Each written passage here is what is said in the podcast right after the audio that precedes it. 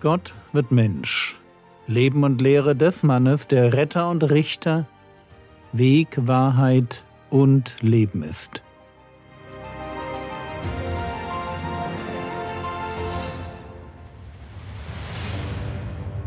Episode 341 Die Speise zum ewigen Leben Teil 7 in der letzten Episode habe ich einen Vergleich angestellt und auf eine Gefahr hingewiesen.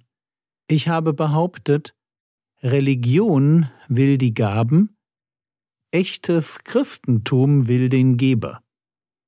Und manchmal wird Christentum leider zu einer Religion, zu einem Versuch, Gott zu beeindrucken, ihn zu bestechen oder zu manipulieren. Glaube als Magie. Ich tue, was Gott will, damit Gott tut, was ich will. Und wenn ich das so formuliere, dann wird schon klar, dass es am Ende um mich geht und nicht mehr um Gott. Gott selber oder das Göttliche wird Mittel zum Zweck. Ja, aber Jürgen, ist das bei uns Christen nicht auch so? Wir wollen doch auch etwas, nämlich Errettung. Und jetzt wird es super spannend weil ich das Christentum natürlich auch zu einer Religion machen kann. Ich werde Christ, weil ich für mich Rettung will. Problem, das funktioniert nicht. Das würde funktionieren, wenn das Christentum, und ich rede immer von biblischem Christentum, von dem Original, es gibt natürlich auch Varianten des Christentums, die etwas zutiefst Religiöses an sich haben und sich mehr nach einer spirituellen Selbsthilfegruppe, so nach einem Fünf-Punkte-Programm zum ewigen Leben anhören. Da geht es dann eben um die Zugehörigkeit zu einer Kirche, um den Empfang von Sakramenten, um das Einhalten von Regeln, um die Anerkennung von Propheten, Päpsten oder Populisten. Aber all das meine ich nicht. Mir geht es um das Original. Deshalb nehme ich mir Zeit, zwei, drei Episoden lang auf den Unterschied zwischen Religion und Christentum hinzuweisen. Es geht beim Christsein nicht um Regeln, nicht um eine fromme Show. Es geht um Nachfolge. Es geht um Jesus. Jesus immer besser kennenlernen, ihm nachfolgen und ihn als Person zum Zentrum meines Lebens machen. Darum geht es. Nochmal, im Zentrum steht eine Person. Es geht deshalb viel, viel mehr um Liebe und Beziehung als um Performance und gute Werke. Und Errettung, Errettung ist dann so etwas wie das Abfallprodukt dieser Beziehung. Errettung gibt es quasi gratis dazu für alle, die mit Jesus leben. So, das Problem bei Liebe im Gegensatz zu dem Befolgen von Regeln ist Folgendes. Wenn es um Liebe geht, bin ich nie fertig. Bei Liebe geht immer noch etwas. Ich kann meinen besten Freund oder alternativ meinen größten Feind heute noch besser lieben, als ich es gestern getan habe. Liebe ist dynamisch. Liebe, da geht es um Motive, mein Herz und um Hingabe, es geht eben gerade nicht um einen Fünf-Punkte-Plan. Diese radikale Unterscheidung zwischen Regeln und Liebe steckt hinter Johannes 6. Will ich die Gaben oder will ich den Geber? Und jetzt werden wir sehen, dass es Jesus seinen Zuhörern wirklich leicht macht, ihn abzulehnen. Warum macht er das? Weil er auf gute Weise provoziert, um die Spreu vom Weizen, die Interessierten von den Mitläufern, die echten Nachfolger von den Ja-Sagern zu trennen. Johannes Kapitel 6, die Verse 51 und 52. Ich bin das lebendige Brot, das aus dem Himmel herabgekommen ist. Wenn jemand von diesem Brot isst, wird er leben in Ewigkeit. Das Brot aber, das ich geben werde, ist mein Fleisch für das Leben der Welt. Die Juden stritten nun untereinander und sagten, wie kann dieser uns sein Fleisch zu essen geben? Wir erinnern uns. Jesus vergleicht sich mit dem Manna, das die Israeliten in der Wüste gegessen hatten. Und jetzt geht er einen Schritt weiter. Manna war totes Brot. Er ist das lebendige Brot. Und wie man das Manna essen musste, um nicht zu sterben, so muss man jetzt auch ihn essen, um ewiges Leben zu bekommen. Wenn jemand von diesem Brot isst, wird er leben in Ewigkeit. Was meint er damit? Und ich kann euch jetzt nur den Tipp aller Tipps geben, wenn es um Fragen zur Bibel geht. Lest den Zusammenhang. Schaut im Kontext nach. Ganz oft, wirklich ganz oft, findet sich irgendwo in der Nähe ein Hinweis. Du hast eine Frage?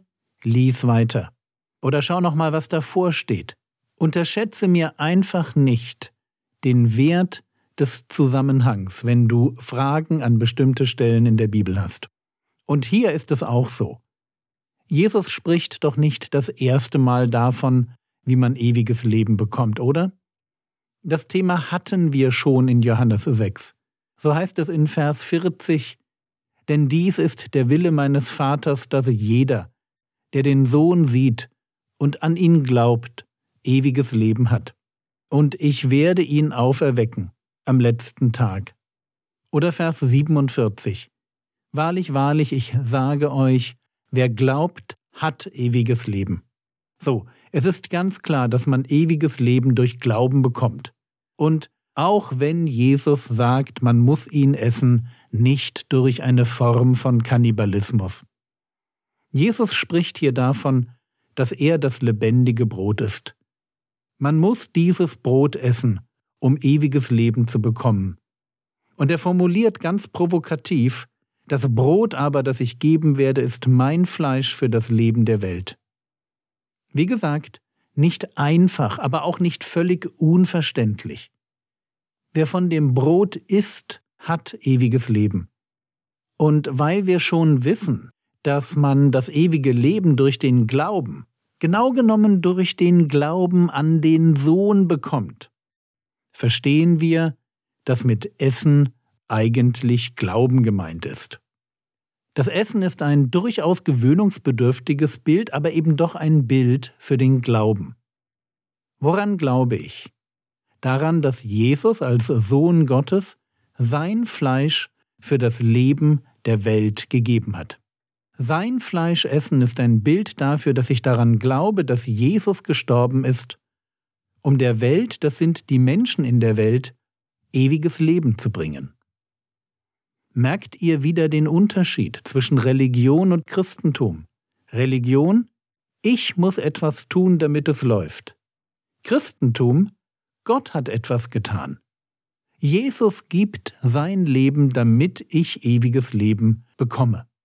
Und Jesus ist tatsächlich für jeden Menschen gestorben. 1. Johannes Kapitel 2 Vers 2 Und er ist die Sühnung für unsere Sünden, nicht allein aber für die unseren, sondern auch für die ganze Welt. Oder 1. Timotheus Kapitel 4 Vers 10 Denn dafür arbeiten und kämpfen wir, weil wir auf einen lebendigen Gott hoffen, der ein Retter aller Menschen ist, besonders aber der Gläubigen. Warum tut Jesus das? Warum gibt er sein Fleisch für das Leben der Welt? Und die Antwort ist irgendwie so total wunderschön. Gott will, dass alle Menschen gerettet werden und zur Erkenntnis der Wahrheit kommen. 1. Timotheus Kapitel 2 Vers 4 Gott geht all in, um jeden zu retten, der gerettet werden will. Verloren gehen liegt nicht an Gott. Er ist mit den Worten des Apostels Paulus hier ein Retter aller Menschen, besonders aber der Gläubigen. Es gibt Rettung und es gibt Rettung. Rettung als Angebot für alle und Rettung als Erfahrung für die, die glauben, die tatsächlich vom Brot des Lebens essen.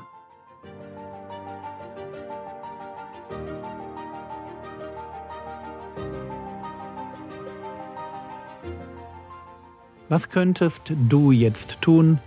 Du könntest noch ein wenig darüber nachdenken, warum das Bild vom Essen den Glauben an Jesus gut beschreibt.